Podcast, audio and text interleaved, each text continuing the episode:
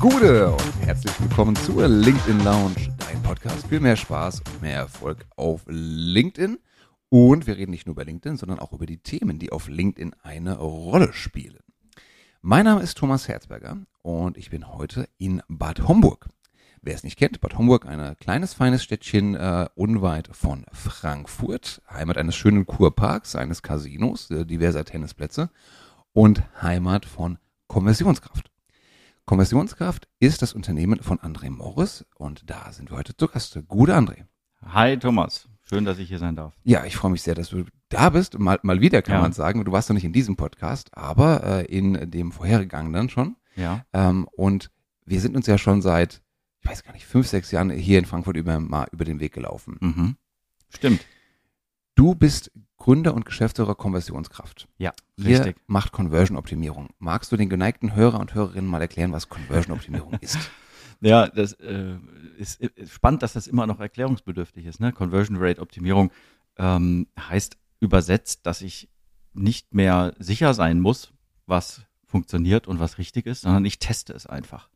Also sprich, äh, ich will auf meiner Homepage mehr Leute dazu bewegen, dass sie auf den Teaser klicken. So, und dann hat einer die Idee, lass den uns doch größer machen. Der nächste hat die Idee, ne, lass uns doch animieren vielleicht. Ne? Und ich sage immer, ihr müsst euch jetzt nicht sicher sein und nicht ewig diskutieren, was funktioniert, sondern ihr könnt es einfach testen. Ne? Also die Grundidee der Conversion-Optimierung ähm, basiert auf dem quantitativen Testen. Das heißt, wir nehmen Daten und nicht Meinungen, um Entscheidungen zu treffen. Und das hat den entscheidenden Vorteil, dass oft A, diese Entscheidungen richtiger sind. Ähm, also meistens äh, ändert man irgendwas auf einer Website und ist felsenfest der Meinung, dass es eine gute Idee ist. Und wenn Mhm. man es dann mal testet, merkt man, okay, viele Dinge funktionieren gar nicht. Mhm. Kann man sich also sparen, muss man erst gar nicht bauen. Ähm, und manche Dinge haben vielleicht sogar einen negativen Effekt. Also wenn ich das jetzt äh, bauen würde, dann würde das vielleicht sogar dazu führen, ähm, dass ich irgendwas verschlechtere, ohne dass ich das merke. Und das Mhm. ist der große Vorteil. Ähm, wenn man alles testet, dann kann man schlichtweg die Dinge, die nichts bringen, sein lassen. Ähm, und die Dinge, die vielleicht sogar einen negativen Effekt haben, ähm, ja, auch rausfiltern Mhm. sozusagen und nur noch die Dinge machen, die gut funktionieren. Dadurch hat man eine einfach viel höhere Trefferquote, lernt schneller, was funktioniert. Ja, und, und das ist gut für das Wachstum, ähm, nicht nur im Sinne von Umsatz, sondern auch im Sinne von äh, persönlichem Wachstum, weil ich einfach was lerne. Oh, ich, jetzt- ich lerne schneller, was funktioniert und was nicht. Deshalb, ja, da muss ich dazu sagen, deshalb mag ich den Begriff Conversion Rate Optimierung auch gar nicht. Sondern? Ja, na, erstens mal, Conversion Rate Optimierung impliziert, dass wir alles nur an der Conversion Rate messen. Das stimmt gar nicht. Wir, wir können alles, was wir messen können, als Kennzahl nehmen. Nicht nur eine Conversion Rate oder eine Klickrate. Äh, wir könnten auch messen, was sorgt für ein besseres Customer Experience. Wenn ich Customer Experience messe, und das ist mein Ziel, nämlich halt das, ne? Mhm. NPS-Score oder so. Also äh, der Begriff ist äh, irreführend. Und er verrät auch nicht, worum es eigentlich geht, weil im, im, im Kern geht es ja um Experimentieren. Also das heißt, wir, äh, wir sagen uns, ähm, wir gestehen uns ein, dass wir nicht immer recht haben, sondern wir machen ein Experiment. Da schlägst du schon die Tür weit auf zu dem Thema, worüber ich eigentlich mit dir heute sprechen möchte. Okay. Wir gestehen uns ein, dass wir nicht immer recht haben aufgrund unserer Meinungen und Erfahrungen, sondern wir machen Experimente, die wir dann äh, mit einer Hypothese starten, um dann datenbasiert zu überprüfen, ist diese Hypothese wahr, tritt sie ein oder tritt sie nicht ein. Genau. Das ist ja schon mal ein Schlag ins Konto äh, eines äh, guten Egos von vielen Führungskräften. Da tun sich doch bestimmt viele, viele Unternehmen sehr schwer damit. Ja, aber nicht nur Führungskräfte. Also ich will jetzt kein Führungskräfte-Bashing machen. Es Ich liegt, auch nicht. Ich, es liegt in der Natur des Menschen. Äh, Es ist sozusagen das Resultat eines, eines sauberen Geistes. Also wir alle ähm, müssen ja ein gewisses Selbstvertrauen haben in uns selbst und in Mhm. unsere Ideen. Und wenn eine Idee kommt, dann motiviert uns das. Und dann wollen wir auch, dass das gut wird. Ne? Die Mhm. Psychologen nennen das Confirmation Bias. Ähm, und ähm, das ist aber auch gleichzeitig eben ein großes Risiko. Also es liegt A in der Natur des Menschen, dass man Mhm. gerne Recht haben möchte.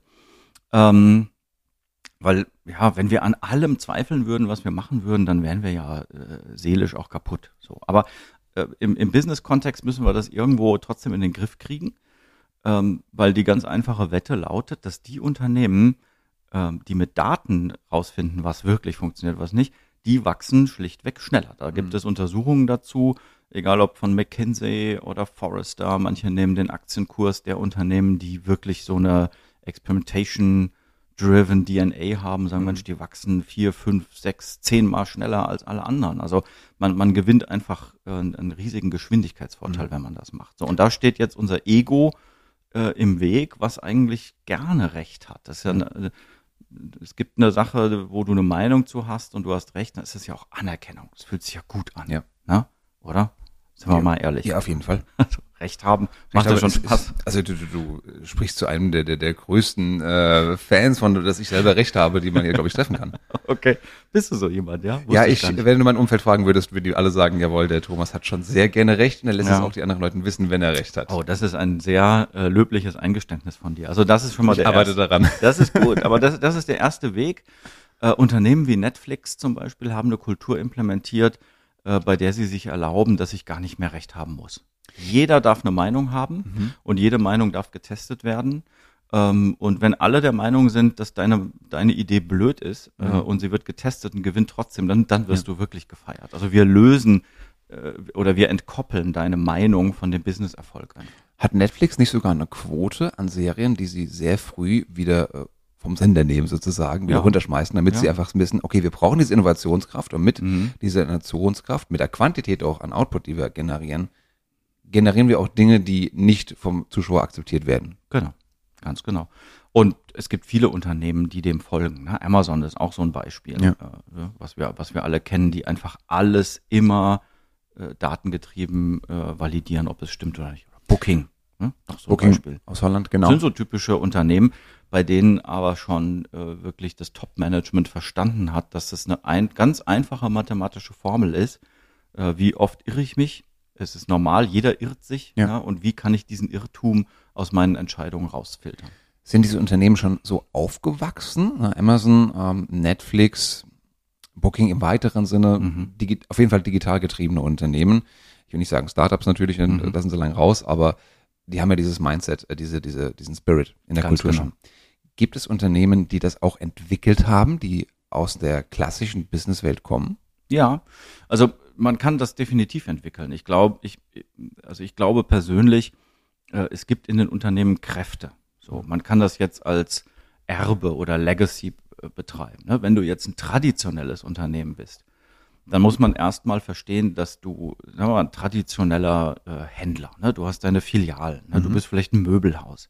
Dann musst du dir erstmal eingestehen, dass du gar nicht so viel experimentieren kannst. Also in deiner Vergangenheit warst du ähm, darauf angewiesen, häufiger Recht zu haben, sage ich jetzt mal. Also äh, bessere Entscheidungen zu treffen als deine Marktbegleiter. Ein erfolgreiches Unternehmen basiert darauf, dass du dich weniger häufiger irrst, ja, weniger falsche Entscheidungen triffst. Und da du das äh, früher in dem Kontext nicht datengetrieben machen konntest, hast du also gute Leute eingestellt, die möglichst mehr Erfahrung haben und deshalb mehr Recht haben, häufiger Recht haben, sich weniger irren.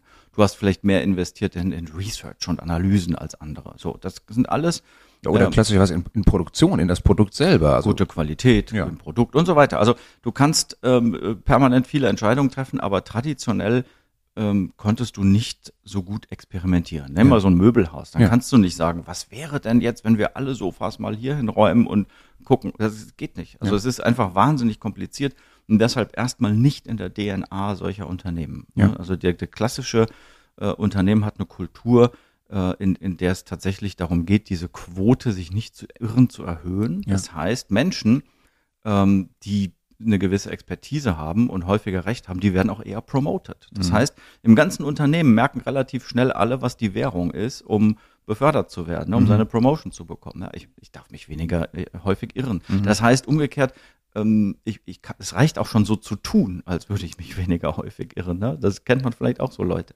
Fliegt dann irgendwann auf. Aber auch darüber bekommst du eine äh, ne eine Promotion und Ja. kannst deine Karriere machen. Ähm, das funktioniert tatsächlich. Also Ja. das ist die Währung in traditionellen Unternehmen, die ganz tief in der Kultur verankert ist. Ja. Und das ist die Aufgabe, wenn du fragst, eine Frage war ja, gibt es Unternehmen, die da hingekommen sind? Ja. Diese Unternehmen sind sich dessen überhaupt erstmal bewusst. Das heißt, die erste Aufgabe ist es, eine gewisse Demut zu erzeugen und den Leuten, die äh, immer dachten, dass sie immer Recht haben müssen, äh, überhaupt mal zu, zu zeigen, dass es A gar nicht geht und dass man es auch B gar nicht muss. Ne? Wir alle kennen vielleicht eher dann wiederum aus diesem Conversion-Optimierer-Kontext das, wir nennen es mal Witch-Test-One-Game. Ne? Also man, man zeigt mal AB-Tests und lässt die Leute tippen. Was glaubst du, was erzeugt mehr Klicks, was erzeugt mehr Leads und so weiter. Und dann merken die selbst, Mist, bei bei 30, 40, 50 Prozent hätte ich jetzt falsch gelegen. Ja. Zum Glück haben wir es getestet. Das Das ist oft, mache ich jetzt nur noch andersrum. Ich nehme, denke, nee, was, was ich würde ich nehmen? Ich würde A nehmen, Ja. also nehme ich dann meistens B tatsächlich, weil Ja. dann ist meistens das, was ich nicht gedacht habe, die richtige Antwort. ja, genau, Ganz das, klassisch. das kannst du machen. Aber darüber erzeugst du erstmal so eine gewisse Demut, die, die dir den Druck nimmt, dass du gar nicht immer recht haben kannst. Weil du trennst die Person. Von genau, dem Test. Mhm. Genau. Ich sage, was wirklich besser funktioniert, das kann ich nicht durch die Meinung der Führungskräfte entscheiden. Das können nur die, die Konsumenten oder generell die Zielpersonen entscheiden. Ja. Ich brauche ja keine Konsumenten, um zu experimentieren und zu testen, aber äh, es, es wird anhand der Entscheidungen der, der echten Menschen, die es betrifft, festgemacht. Und, ja. Aber bleiben wir bei deinem Beispiel vom Möbelhaus. Wenn die einen E-Commerce-Store haben, ja, bin ich bei dir, kann ich mit dem testen, wie ich am besten meine Produkte dort abverkaufen kann. Ähm, wenn ich mich online bewerben kann, kann ich auch da nochmal schauen, wie kann ich hier den ähm, Recruiting-Funnel möglichst gut aufbauen. Mhm. Aber was ist denn mit dem, mit dem Ladengeschäft? Mit dem Mhm. Offline-Ladengeschäft, Brick and Mortar, das Möbelhaus tatsächlich. Mhm. Gibt es da auch Dinge, die ich messen könnte? Naja, ja, natürlich. Äh, Es wird halt aufwendiger. Wie ich schon sagte, experimentieren wird in solchen Settings aufwendiger. Mhm. Also äh, natürlich haben die großen äh, ähm, äh, Stores, die großen Ketten haben ihre, ihre Test-Stores. Die Mhm. testen ja auch. Also ähm, das klassische, äh, wie sag mal, Retail ist Detail. Also man hat ja über hunderte Jahre rausgefunden, was besser funktioniert. Mhm. Auch, dass äh, das Wasser hinten steht oder dass man links rumläuft links rumläuft, und wie ja. die äh, wie die Anordnung ist und das Licht und die Düfte und das Gemüse inszeniert. All- Alles ist ja bereits hunderte Jahre Erfahrung von iterativen Tests und Optimierung. Ich würde sagen, in einem echten Laden ist schon alles Mhm. ganz krass optimiert.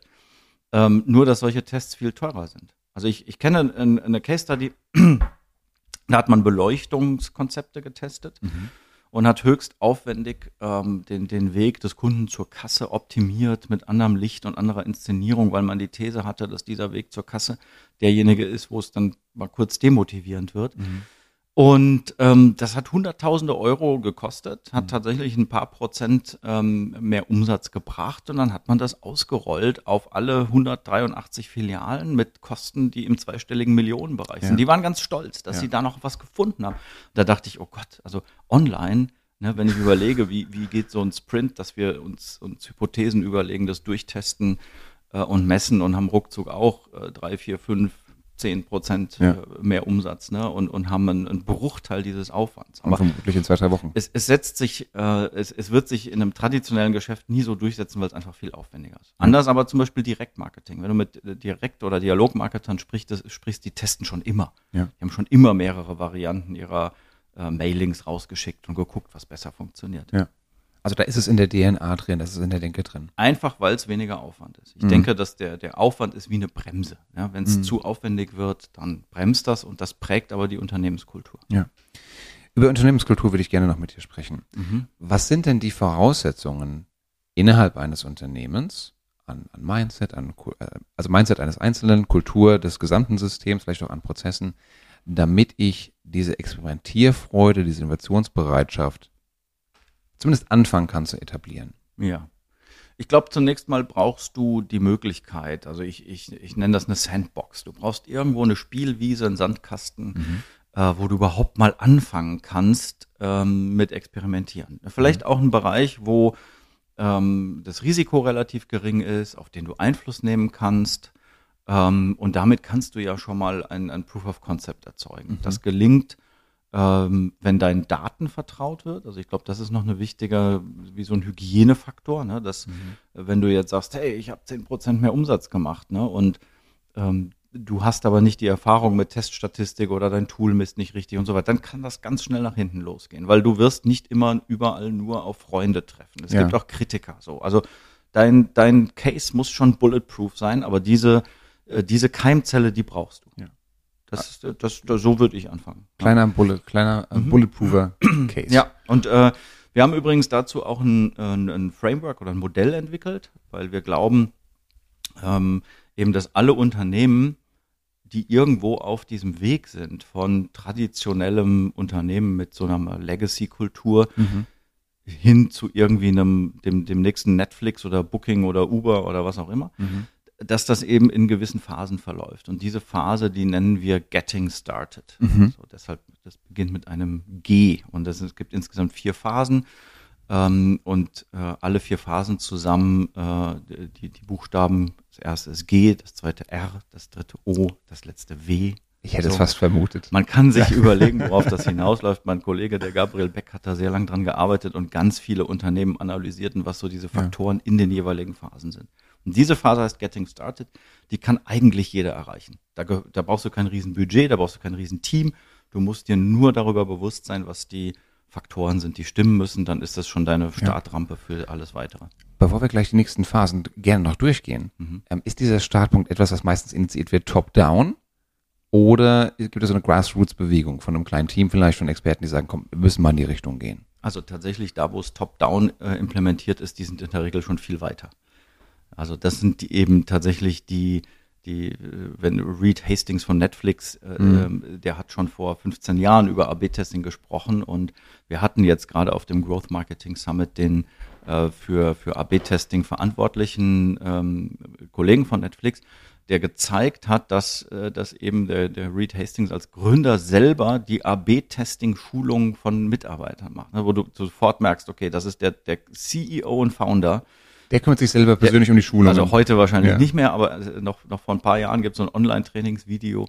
Das heißt, die Unternehmen, wo eben die, die Gründer und CEOs das schon verstanden haben, Ja. die haben das so tief implementiert, dass sie durch diese Phasen nie durch mussten. Also das Ja. sind eben die, die heute in unserem Modell äh, ganz, ganz rechts, ganz hinten stehen, bei W, wir nennen das World Class. Also die, das sind eben ähm, die, die das in der DNA von Anfang an hatten. Das sind die Bookings, die Amazons und Ganz die, die genau. Netflix. Okay. Ganz genau. Dann gehen wir nochmal zurück zu unserem Möbelhaus im Prinzip. Ja, Äh, das heißt, da wäre es dann schon aber irgendein ähm, Team aus Experten oder aus mittlerem Management, die sagen, komm, Mhm. lass uns mal in die Richtung gehen. Genau, also eher Grassroots-Bewegung, Ja. um dein, ähm, um, um, um deine Frage aufzuwerfen, ähm, die aber relativ früh das, äh, die Aufgabe haben, diesen Proof of Concept im Unternehmen auch äh, ja, zu verteilen. Mhm. Ne? Und äh, das ist dann im Prinzip auch schon die nächste Phase, die heißt Raise Awareness. Daher Mhm. kommt das R. Ne? Mhm. So, jetzt wird ein Schuh draus. ähm, und ähm, dazu ist es erforderlich zu verstehen, wer sind denn die Leute im Unternehmen, die ich wirklich brauche? Also wen Ja. muss ich mit vor den Karren spannen und Ja. sagen, guck mal hier, ich habe mehr Umsatz gemacht. Also wem könnte das helfen? Oder ich habe das und das erreicht Ja. oder das optimiert. Ne?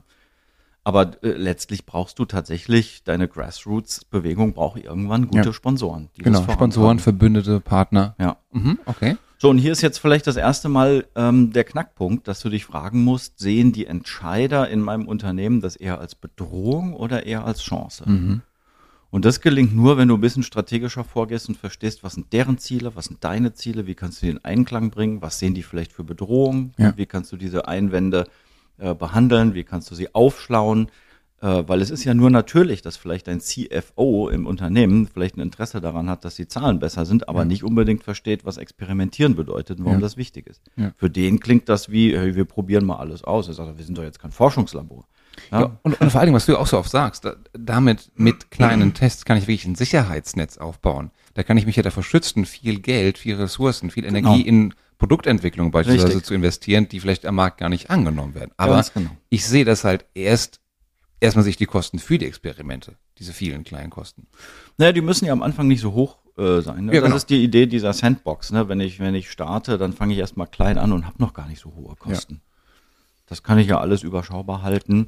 Und alle denken immer, wir brauchen AB-Tests mit Uplifts, die möglichst gut sind, wo alle sagen, hey, guck mal, ne? Mhm. Aber das sind nicht die Cases, die die Demut erzeugen. Die Demut erzeugst du, wenn du eine Idee, die im Unternehmen eigentlich alle vorhatten und an die alle geglaubt hatten, wenn du mit Daten zeigen kannst, dass die vielleicht eben nicht Ja. funktioniert hätte. Also auch was du einsparen kannst. was du einsparen kannst. Sag, guck mal her, wenn wir das so gemacht hätten, dann hätte uns das x Millionen Ja. Euro gekostet. Ja. Stichwort bessere Entscheidungen treffen. Ja, genau.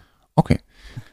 So, wir haben also die erste Stufe, G, Getting Started. Dann Ja. haben wir Raising Awareness, das R. Und jetzt kommen wir zu dem O. Wie geht's weiter? Genau, ganz einfach. Du, du musst dir jetzt vorstellen, du hast jetzt gezeigt, dass es für das Unternehmen vorteilhaft ist, Ja. das zu lernen, Fehlentscheidungen rauszufiltern.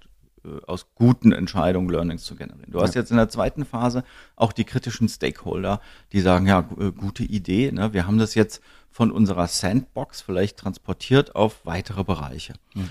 Und jetzt kommt es in der dritten Phase, O steht für Orchestrate. Ähm, da geht es tatsächlich darum, wie implementiere ich das im Unternehmen? Wie mhm. organisiere ich das? Wer ist dafür verantwortlich?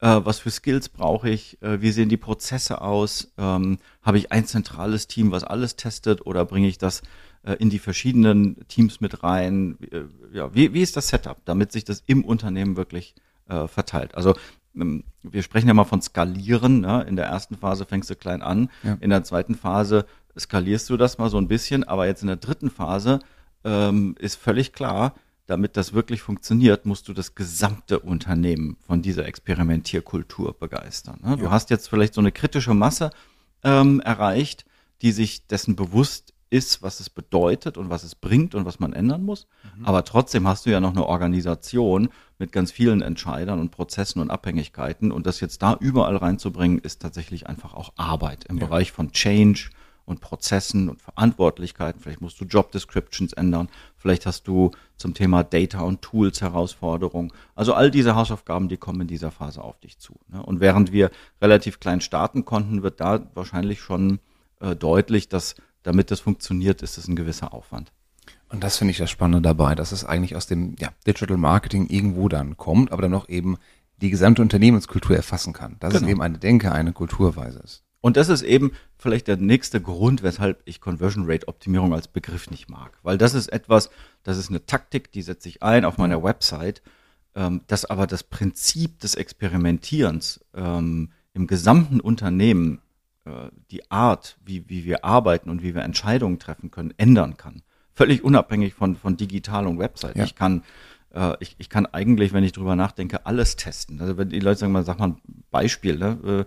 Äh, äh, wie, wie kann ich denn jetzt wirklich ein, ein, ein echtes Produkt testen? Dann, dann bringe ich immer die äh, Story äh, des Tesla Roadsters, weil mhm. ich glaube übrigens, ähm, Tesla, der, der, erste oder der neue, der jetzt nee, kommt? Der soll? neue jetzt, ja. der neue. Mhm. Nee, den kannst du ja schon bestellen. Ne? Du kannst auf die Website gehen. Ja, ja, du brauchst, du brauchst nur ein Kreditkartenlimit von 250k, glaube ich. Ah, gut. Ab, nee, nee, anzahlen musst du nur 40.000. Ja. Das ist immer mein Beispiel. Äh, viele denken, Tesla äh, ist disruptiv wegen äh, äh, des Elektroantriebs, aber tatsächlich glaube ich, was die meisten Leute unterschätzen, dass eben auch Elon Musk ist ein Data-Typ. Der ja. hat äh, äh, es ist ja Tools wie, wie PayPal-Produkte, wie PayPal groß gemacht, voll digital. Und er hat eigentlich nur die digitale DNA, ja. die er da mitgenommen hat, in einen Automobilhersteller äh, reingesteckt. Das heißt, ähm, Während die meisten denken, der neue Tesla Roadster sei ein, ein Produkt, was man jetzt schon vorbestellen kann, mhm. Erkläre ich dann immer nein, der, der Tesla Roadster ist ein MVP. Das ist ein Smoke-Test? Oder ein Smoke-Test, egal ja. wie du es nennst. Also ich glaube, es ist schon äh, etwas, was, was, ähm, was so ausgereift ist, dass man es zeigen kann. Es hat Spezifikationen, ja. äh, es hat ein Design, man kann damit rumfahren. Also ja. denken alle, es ist so ein Produkt, kann ich bestellen aber das Produkt existiert gar nicht. Und jetzt wird getestet, ob da entsprechend Bedarf getestet. ist. Ja, so und ich glaube, die die Signature Edition äh, des Tesla Roadsters,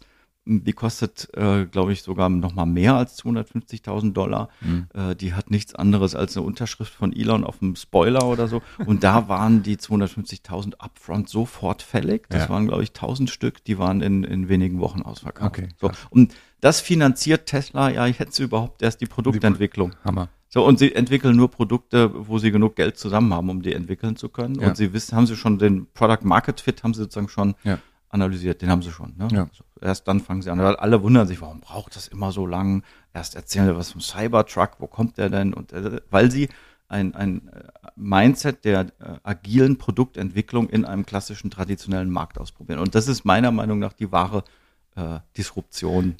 Ich, ich finde, wo man das sogar noch bleiben wir bei Elon Musk, wo man das noch besser gesehen hat tatsächlich, ist ja bei SpaceX. Mhm. Wo es nicht darum, also bei den ganzen Raketenstarts mhm. und Raketenlandungen auch, ja. also diese Toleranz gegenüber, ja, die Rakete geht kaputt. Ja. Spektakulärerweise. Diese ganzen Landungen auf dem Wasser, die stattfinden sollte. Es gibt fantastische Videos, die einen schönen Zusammenschnitt machen, wie oft diese Raketen bei der genau. Landung explodieren. Und die halt sagen, ja, okay, also wir haben es das geschafft, genau, wir haben es wieder was gelernt. Das war jetzt noch nicht das Ausgang, den wir uns gewünscht hätten, aber es war vollkommen erwartet. Es war im, innerhalb dieses erwarteten Spektrums. Richtig. Also lösen wir es mal wieder von der Person Elon Musk, die auch Ja. sehr umstritten ist. Aber grundsätzlich, äh, glaube ich, kann man merken, dass genau dieses äh, Mindset einer Experimentierkultur vielleicht sogar die wahre Bedrohung ist. Ne? Also das traditionelle Unternehmen, die sagen, ja, wie soll Bedrohung ich denn wofür? bei naja, für klassische Geschäftsmodelle, die nicht experimentieren, die noch nach in diesem Legacy-Mode sind. Ne? Die sagen, wir müssen uns ganz sicher sein, bevor wir was machen.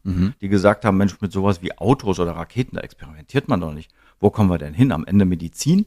Oh Mist, aber AB-Tests kommen eigentlich aus der medizinischen Forschung. Ja, hoppla. Weißt du? Wir tun in Unternehmen immer so, als würden wir ähm, Herztransplantationen machen. Äh, und vergessen dabei, dass die, die wirklich Herztransplantationen machen, seit Jahrzehnten testen und optimieren.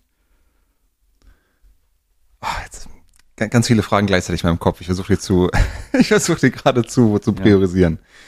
Ähm, es gibt ja verschiedene, wenn wir von Fehlertoleranzen sprechen im Unternehmen oder von Fehlerkultur, dann in der Regel kommt dann auch der Einwand, ja, es gibt ja solche Fehler und solche Fehler. Und äh, normalerweise ist nämlich das klassische Gegenargument, okay, in der Medizin zum Beispiel oder beim Fliegen, da darf ich mir eben keine Fehler erlauben. Deswegen habe ich Erfahrung, deswegen habe ich Checklisten und Systeme und Backups und Backups von den Backups. Wie, welche Arten von Fehlern kann ich mir erlauben zu machen? Mhm. Naja, äh, natürlich ist es Quatsch zu sagen, dass nur weil wir experimentieren, äh, werden wir jetzt leichtsinnig. Das stimmt ja nicht. Also alles, was wir wissen, ähm, was nötig ist für die, für die Sicherheit so eines Tests, das bauen wir da rein. Ja. Ne? Also Risk Mitigation. Wir wissen genau, wenn eine Variante schlecht performt, wann sch- schalten wir den Test auch wirklich Ja. ab. Ähm, so wie SpaceX weiß, was es kostet, eine, eine Rakete zu verlieren äh, und was aber umgekehrt der Wert der Erkenntnisse sind. Ne? Also ähm, experimentieren heißt eben nicht leichtsinnig jeden Fehler machen, sondern äh, tatsächlich durchdachte, qualifizierte Hypothesen zu testen, zu lernen, was es bringt und ob es überhaupt was bringt. Also was ist denn der, der große Fehler, den du da machen möchtest? Ne? Also das muss man vielleicht davon auch äh, euch mal wegbekommen. Das Experimentieren heißt nicht leichtsinnig werden. Ja. Ja, also ich würde jetzt nicht einen AB-Test machen, wo ich sage, lass uns doch mal den, den Warenkorb-Button im Online-Shop wegmachen. Mal gucken, was Mal das gucken, was die Leute finden. Quatsch, nein. Das heißt aber auf jeden Fall immer, sich vorzuhalten, ähm, selbst wenn dieser Test schiefgehen sollte wenn uns- unsere Hypothese nicht sich bestätigen sollte, sollten wir dabei was gelernt haben. Ganz genau. Das Und ich glaube, das ist auch der, ich mag auch das, den Begriff Fe Fehlerkultur nicht. Ich mag es lieber als Experimentierkultur zu nennen oder Kultur des Oh, Experimentierens. schön, ja. Schönes Reframing. Ja, warum? Weil, weil der Fehler, das Wort Fehler ist schon verbunden mit Scham. ist total negativ Schuld. behaftet, ja. Da kriegst du sofort, oder? Da kriegst du sofort im Ja. Bauch so ein Keiner so ein macht gerne mulmiges Fehler. Gefühl. Nein. Ähm, und, und der Wert liegt ja auch nicht im Fehler. Der Wert liegt doch in der Erkenntnis, die aus dem Fehler kommt. Ne? Also vielleicht müsste ich es Erkenntniskultur nennen. Ne, Also wenn, wenn mich Kollegen fragen, wenn irgendwas schiefgelaufen ist und ein Kollege fragt mich, was können denn andere daraus lernen? Ja. Dann wird mir auf jeden Fall sofort klar, ich muss den anderen überhaupt erstmal erzählen, dass ich was falsch gemacht habe, damit die merken, oh, den Fehler habe ich auch schon gemacht. Ja. Und ich muss mir selber Gedanken machen, was kann ich daraus lernen? Ja. Weil der Fehler reflexartig erstmal in Scham zu versinken oder in Schuldgefühl, der löst ja nichts. Aber wenn ich mich ein bisschen äh, bemühe und nachdenke, äh, was ich daraus lernen kann, dann kommt immer was Gutes raus. Und dann sagen alle, komm, ja, das musst du mal mit allen teilen. Ach, Ja. ja. Also ich muss nicht den Fehler teilen, ich muss die Erkenntnis, Erkenntnis mit teilen. allen teilen. Ja. Also deshalb, äh, äh, Forrester nennt Insights-Driven Business. Die Mhm. na, sagen nicht äh, Error-Driven Business ja, oder Failure-Driven Business. Ja. Die sagen Insights-Driven Business. In jedem Fehler liegt eine wertvolle Erkenntnis. Mhm. Das, das muss ich vielleicht erstmal als Begriff umattribuieren, um überhaupt auch zu dieser Kultur zu kommen. Das machen wir ab jetzt. Wir reden jetzt wirklich mehr von du, Er- genau. Erkenntnis. Du hast auch Kultur. keinen Fehler gemacht, wenn du was testest. Das du hast eben selber gesagt, das, das Experimentieren ist wie ein Sicherheitsnetz. Ja. Und die, die, die Message heißt, probier's doch einfach mal aus und, und, und, und messe, was funktioniert und was Genau, nicht. Da kann doch keiner verlieren, weil du kannst nur gewinnen. Aber dieses Umdenken muss erstmal zurechtfinden, weil du siehst zuerst mal diesen Preis für die Rakete, die in die Luft fliegt. Du siehst Mhm. erstmal nicht den Preis des, der Erkenntnis, was es dir dann am Ende des Tages spart. Ja, genau. Und das ist der Job, aber glaube ich, deine, deine, ähm, deine Führungskräfte bis hin zum Top-Management mal auszubilden und das äh, ja, zu reframe. Was wollen wir eigentlich erreichen und äh, was, was macht das mit uns? Und wie mache ich das? Wie kriege ich so ein Denken in ein deutsches Unternehmen rein? Machen. Machen. Also ich, ich, ich bin fest der Überzeugung, dass ähm, äh, alle, alle Modelle zu Change Management und Unternehmenskultur, wenn du dir die anschaust, stellst du fest, das, was wir tun, prägt unsere Kultur. Ja. Und deshalb auch das Grow-Modell, weil es fokussiert sich wirklich darauf, was wir machen. Was ist jetzt in welcher Phase wichtig zu tun? Äh, was ist der Trigger für die nächste Phase? Was müssen wir bis dahin erreicht haben? Weil all das ist Machen. Also ich mache etwas, ich mache erste Experimente, äh, ich nutze die, um den richtigen Führungskräften was zu zeigen. Ich mache was mit denen. Ich mhm. binde die ein als Sponsor. Ich fordere die auf, mitzumachen und mitzuhelfen und, und ich bin nur am Machen. Mhm. Also ein, ein theoretisches Gelaber über Kultur nützt mir überhaupt nichts. Also das weniger, wird nichts verändern. Weniger PowerPoint, weniger Meetings, weniger einfach machen. Also ähm, es, ist, es ist das Einzige, was Kultur wirklich verändern kann. Mhm. Ich finde das super spannend. Und jetzt mache ich hier mal den Brückenschlag zu dem, zu unserem LinkedIn-Thema. Mhm. Denn in der Folge, ähm, wo Marina und ich uns über Corporate Influence unterhalten haben, haben wir das Change-Modell von Kotler besprochen. Mhm. Das sind, glaube ich, zwölf Stufen. Ihr habt nur vier bei dem Grow-Modell, aber mhm. super ähnlich. Ja, wobei ich will das nicht in einen Topf werfen. Also auch wir äh, nutzen das, das Kotler-Modell für Change Management. Mhm. Ähm, das Grow-Modell ist eigentlich eher so ein Reifegrad-Modell. Das zeigt, was passiert in welchem Reifegrad und was ist in diesem Grad gerade wichtig. Mhm. Das soll Menschen Orientierung geben, weil wir kennen so viele, die irgendwo feststecken und sagen, ja, aber ich komme nicht weiter, wir machen hier schon AB-Tests, aber ich kriege keinen Buy-in ja. von meinem Management oder so. Ähm, das soll denen helfen, Klarheit zu gewinnen. Pass auf, du bist in der Phase, wenn du das tust, kommst du in die nächste. Orientierung. Ja, Orientierung. Und das sind klassische Reifegrade. Mhm. Innerhalb dieses Modells ähm, äh, durchlaufen Unternehmen einen Change. Und auch mhm. wir nutzen äh, das, das Modell von Kotler. Jetzt will ich mich nicht mit dir streiten. Ich glaube, es hat acht Stufen. Kann sein, ich habe es gerade nicht vor mir. Aber es ist aber ein, es hat mehr, mehr als vier auf jeden Fall. Ja, es ist aber ein, ein, ein ganz pragmatisches Modell, was auch einen Fokus darauf legt, dass ja. es einfach getan wird. Also du musst mit ja. den richtigen Leuten reden, sie müssen sich dessen bewusst sein, was bedeutet es, wenn wir uns nicht verändern, ne? wie kann ich diese Dringlichkeit aufzeigen, äh, um im Unternehmen tatsächlich aber eine, eine kritische äh, Handlungsenergie freizusetzen. Ja. Aber Fokus machen. Ich lasse dich hier trotzdem nicht raus ohne konkrete Tipps, denn ich kriege dieselben Fragen nach jedem Growth Mindset Vortrag gestellt. Wie kann ich es konkret machen? Wie kann ich mhm. Partner, mhm. Sponsoren finden? Wie kann ich ins Tun kommen, mhm. wenn ich jetzt nicht der CEO bin, der das einfach entscheiden kann? Na, wie gesagt, das hängt ja erstmal davon ab, in welcher Phase du bist. Also mhm. Also was, was kannst du erstmal machen? Du kannst ähm, dir dessen bewusst werden, äh, wo, wo steckst du? Weil ein, ein, ein ganz großes Problem ist, dass in den Unternehmen sitzen Leute, die haben einen höheren Reifegrad als die Organisation als Ganzes. Mhm. Du, Thomas, du bist jetzt eigentlich von in deinem Mindset hier ähm, äh, Experimentation Maturity bist du schon Level 4. Du weißt alles, du hast verstanden, warum das bei Amazon gut funktioniert. So, du hockst aber in einer Organisation, ja. die in Level 1 feststeckt. Also ja. deshalb, was kannst du konkret tun? ähm, du kannst als erstes mal dir dessen bewusst werden, ähm, dass du auf der Ebene der Organisation irgendwie wirken musst. Ja. Ähm, und vielleicht dich auch fragen, wer sind meine Verbündeten, wen brauche ich, ähm, wen muss ich überzeugen ähm, und, und wie überzeuge ich die Leute. Und dann ja. wird dir klar, wenn du jetzt vielleicht wirklich in dieser ersten Phase bist, du hast so ein paar AB-Tests, das interessiert dein CEO oder CFO überhaupt nicht. Ja. Aber du hast die Aufgabe, ihm auf einer, ähm, auf einer äh, strategischen Ebene beizubringen, was die Implikation dessen ist. Also du kannst sagen, Mensch, guck mal, wir haben hier 15 Experimente gemacht auf unserer Website und die haben das und das gebracht. Mhm. So, und dann wird vielleicht klar, diese 15 Experimente, äh, die sind stellvertretend für nur drei Prozent aller Änderungen, die ihr gemacht habt. Und in mhm. diesen 15 Änderungen wurde schon klar, drei Sachen gingen völlig schief, drei haben richtig gut funktioniert und die anderen neun waren neutral. Mhm. Und dann kannst du vielleicht die Frage stellen, was heißt denn das für uns? Bei nur drei Prozent aller Veränderungen finden wir raus, dass das die Quote ist. Was heißt mhm. denn das, wenn ich das hochrechne auf alle? Mhm. Auf alle Sachen, die wir machen. So. Mhm. Und vielleicht kriegst du daraus ein Gefühl, wie du dann äh, deine Stakeholder ansprechen musst, wen du überzeugen musst, wie du daraus einen Business Case baust, wie du äh, für all diese Sachen sorgst, um in die nächste Stufe zu kommen. Ja. Aber es fängt damit an, dass du Klarheit hast, in welcher Stufe stehe ich, äh, wo will ich eigentlich hin und was muss ich tun, um, um dahin zu kommen. Das ist überhaupt erstmal der erste Schritt. Super. Ein gewisses Bewusstsein ja, zu erreichen. Also diese Sandbox finden, dort Ja. ins Tun kommen, ins Machen kommen, Ja. um Ergebnisse zu Wenn präsentieren. du ganz am Anfang bist. Wenn ich ganz am ja. Anfang stehe.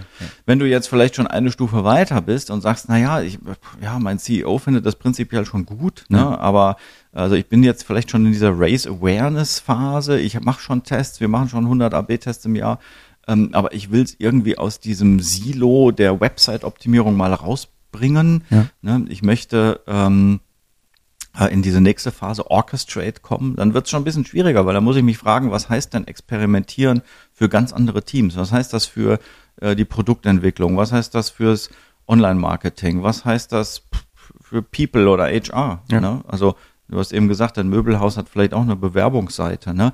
Äh, Kann ich nur da Experimente machen, wo ich was verkaufe? Nein, ich kann überall Experimente Ja. machen. Äh, Wie kriege ich diese Leute? So, also je nachdem, in welcher Phase du steckst, äh, werden andere Dinge wichtig. Und deshalb fängt es immer damit an, dass du dir dessen überhaupt erstmal bewusst wirst. Mhm. Du hattest in einem LinkedIn-Artikel mal ähm, geschrieben, und ich meine, es ist ja auch mal Teil bei einer Keynote von dir gewesen, ähm, dass uns unser vermeintlich deutscher Drang äh, nach Perfektion auch da immer wieder mal im Wege steht. Ja. Und wir deswegen langsamer inno, innovatieren, innovatieren. Innovieren. Innovieren? Innovieren, ja, kann man sagen, glaube Okay. ich. Ja. Sagen wir, tun wir so, als würden wir es sagen können. Ja. Ähm, das ist ja etwas, was wirklich bei uns in den, in den Genen steckt, sozusagen innerhalb unserer Sozialisierung stattgefunden hat. Mhm. Was glaubst du, müsste man da tun, damit wir hier irgendwie auch als, ja, als ganze Gesellschaft uns mehr öffnen zu neuen Ideen? Also ich glaube zunächst mal, wir, wir müssen gar nichts tun, weil ich fest daran glaube, dass ähm, es jetzt in einem wirtschaftlichen Kontext werden sich die Unternehmen ohnehin durchsetzen, die schneller diese Kultur erreichen. Du meinst, Also- der Markt regelt das von alleine? Der, ja, der so, so will ich jetzt nicht verstanden wissen. Also ich sehe das eher so wie Evolution. Also Ja. ich glaube, dass die Fähigkeit zu experimentieren Organisationen resilienter macht, schneller macht. Sie lernen schneller, was funktioniert und was nicht. Sie werden schneller kundenzentriert und damit werden sie schneller stärker. Mhm. Und es überleben einfach die Organisationen, die, ähm, die schneller stärker werden. So Mhm. einfach ist das. Also ich glaube, fast forward, 10, 15, 20 Jahre weiter. äh, Ich beobachte das jetzt schon. Wir haben mit unserem Growth Marketing Summit äh, als Konferenz, wo es ja genau um solche Themen geht, vor ähm, äh, 12, 13 Jahren angefangen. Mit, mit, Ja. äh, mit äh, zwei Jahren Corona-Pause waren das jetzt, äh, glaube ich, zwölf Ausgaben, die wir gemacht haben. Am Anfang waren wir so eine, so eine kleine Herde von Nerds, die sich um AB-Tests gekümmert haben. Inzwischen kommen da Entscheider, Geschäftsführer, E-Commerce Manager, Vice President, Innovation und so weiter. Ähm, ich merke ja allein, was sich in der kurzen Zeit getan hat, für wie, wie viel mehr Menschen da kommen, dass Ja. das Thema wichtiger wird. Und ich glaube, das wird so weitergehen. Ja. Ich glaube nicht, dass das äh, sich irgendwie gravierend ändert. Auch nicht mit AI und Co. Das hilft uns nur, diese Entwicklung noch stärker zu Es wird beschleunigen. schneller gehen, ja. Es wird das noch weiter beschleunigen. Und das heißt, es wird sich schon tatsächlich von alleine regeln, dass die Organisationen überleben, ähm, die das schneller schaffen zu implementieren. So, also da, da bin ich erstmal felsenfest davon überzeugt und das Mhm. wird auch unsere Kultur prägen. So wie es eben vor 150 Jahren unsere Kultur geprägt hat, dass wir gute Ingenieure waren und perfekte Motoren gebaut und konstruiert haben ähm, und dadurch erfolgreich wurden und das hat auch unsere Kultur befeuert und verstärkt und hat Ja. sich von alleine äh, durchgesetzt. Also das wird schon von ganz alleine kommen. Hoffentlich schaffen wir es aber rechtzeitig, um diesen, diesen Wohlstand, den wir haben, auch noch behalten zu können. Ja, und das sind jetzt dann tatsächlich, sag ich mal, auf einer volkswirtschaftlichen Dimension. Ja. Wer das Experimentieren versteht, der weiß, man braucht eine Stichprobe. Und wenn ich jetzt ein Startup bin und ich äh, befinde mich in den USA und bediene einen Markt von 300 Millionen Leuten, Ja. dann habe ich eine andere Voraussetzung, dann kann ich schneller lernen. Also es ist nicht nur eine kulturelle Frage. Ja. Ähm, Ich glaube, dass diese Veränderung in anderen Märkten wie in Nordamerika schon seit 10, 15 Jahren äh, stattfindet und ihre Früchte trägt. Diese Ah. Unternehmen dort haben bereits eine äh, Kultur des datengetriebenen Optimierens, weil sie Ja. einfach auch eine viel größere Stichprobe haben und viel mehr experimentieren können, viel einfacher, viel schneller Ergebnisse kriegen. Also sprich, ähm, wenn ich in einem Markt mit 300 Millionen Leuten unterwegs bin, ist es einfacher als 80 Millionen und das ist wiederum einfacher als 8 Millionen. Also Grüße an die Schweiz und Österreich. Man braucht Stichprobe. Das stimmt. Äh, gut, da haben wir natürlich in Europa, da haben wir eine ähnliche ähm, Gesamtbevölkerungszahl, aber natürlich dann Sprach- und Kulturbarrieren, die das Richtig. dann nicht so einfach machen. Was das es wieder Testen. schwerer macht, was wieder wie ein Bremsklotz ist für Ja. den Bayern. Genau. Aber auf der anderen Seite braucht man nicht wirklich 80 Millionen Use Cases, um was zu testen. Nee, man kann clever sein und, und Möglichkeiten finden, um auch mit weniger Leuten experimentieren zu können. Ja. Sehr schön. Super. Ich finde es in so vielen Aspekten und Dimensionen ein so, so spannendes Thema und äh, wir merken, wir reden können über Schulausbildung, können wir das jetzt noch weiterführen, was es bedeutet, äh, die Definitiv. Erkenntnistoleranz an Schulen tatsächlich Lernfortschritte zu messen, anstatt Fehler zu machen. Genau. Was für Unternehmen bedeutet in der Kultur. Wir haben über äh, Online-Marketing gesprochen. Wir hätten fast über Recruiting auch gesprochen, was es heißt. Wir haben Mhm. über Change gesprochen. Also es ist ein, ein super spannendes Thema, ähm, das wir gerne mal fortführen in, in diesem Podcast, auch vielleicht in nächsten Gesprächen. Aber an Sehr der gerne. Stelle mal, äh, André, vielen, vielen Dank Sehr für gerne. deine Inspiration und deine Gedanken. Sehr gerne. Hat Spaß gemacht. Du hast schon zweimal jetzt auch den Growth Summit angesprochen, den möchte ich jetzt Mhm. gerne mal hervorstellen. Das ist ein fantastisches Event hier in Frankfurt in der Alten Oper. Ich glaube, zwei, dreimal durfte ich jetzt auch schon dabei sein. Ähm, den Link dazu packen wir euch auf jeden Fall in die Show Notes. Ähm, wenn es euch irgendwie möglich ist, schaut da mal vorbei, auch wenn du nicht im Online-Marketing bist. Absolut hörenswert. Also ich finde eine der Top 3 Konferenzen, ähm, auf die man da gehen kann. Und in Frankfurt. Und oder? in muss Frankfurt. man ja auch mal. Ja. Ja. Also im Herzen von Europa, in einer Ja. wunderschönen Location tatsächlich. Leicht, leicht zu erreichen. Ja, und vor allen Dingen, und was ich echt schätze, man hat ja nicht so ein FOMO, dass ich irgendwie 20 Bühnen gleichzeitig habe, Nein. also wie äh, bei anderen Veranstaltungen in Hamburg zum Beispiel, Genau. mit 70.000 Menschen, sondern ich kann mich auf die tollen Speaker, die vor Ort sind, konzentrieren und habe ein tolles Networking. Richtig. Und ähm, nächstes Jahr Fokus tatsächlich hands-on Know-how ist kommen. Von, Mhm. von den besagten Unternehmen, Booking.com zum Beispiel, äh, haben wir Gäste wie Lukas Vermeer, der das Experimentieren bei Booking.com ähm, skaliert und groß gemacht hat, der das Gleiche jetzt in einer anderen Branche versucht und da mal seine Ja. Erkenntnisse teilt, wie Ah, das cool. funktioniert. Genau. Welche Branche? Ähm, der ist jetzt beim im, im, in der Druckbranche, Uh. Vistaprint. Ja, ein ganz traditionelles Business. Ne? Das sagt Ja. jetzt bei Booking.com konnte ich alles testen und machen, was ich wollte. Jetzt versuche ich das mal aufzubauen in einem Business, was noch gar nicht so experimentierfreudig ist. Ja, okay, und da, da freue ich mich sehr drauf auf seine äh, Beiträge. Aaron Weigel ist UX-Designerin, kommt auch von Booking.com. Ja. Ähm, genau, also Hast du schon einen Termin?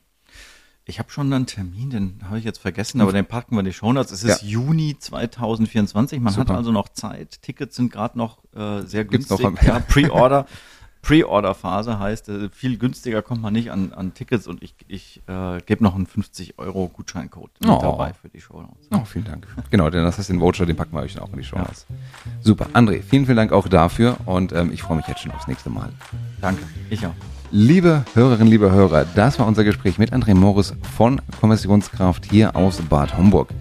Wir haben über ganz, ganz viele Themen gesprochen. Im Prinzip geht es aber darum, um, ja, um das Wort jetzt zu verwenden, das mache ich jetzt durchgängig, Erkenntniskultur. Wie kann ich in, in mir selber und in meinem Unternehmen eine Kultur einführen, die auf Erkenntnisse abzielt, wo ich schnell Erkenntnisse gewinne, wo ich schnell Daten sammle, um bessere Entscheidungen zu treffen, damit ich für mich selber ähm, eine bessere Karriere habe, aber auch als Unternehmen erfolgreicher bin als der Wettbewerb. Und am Ende des Tages kommt es ja genau darauf an.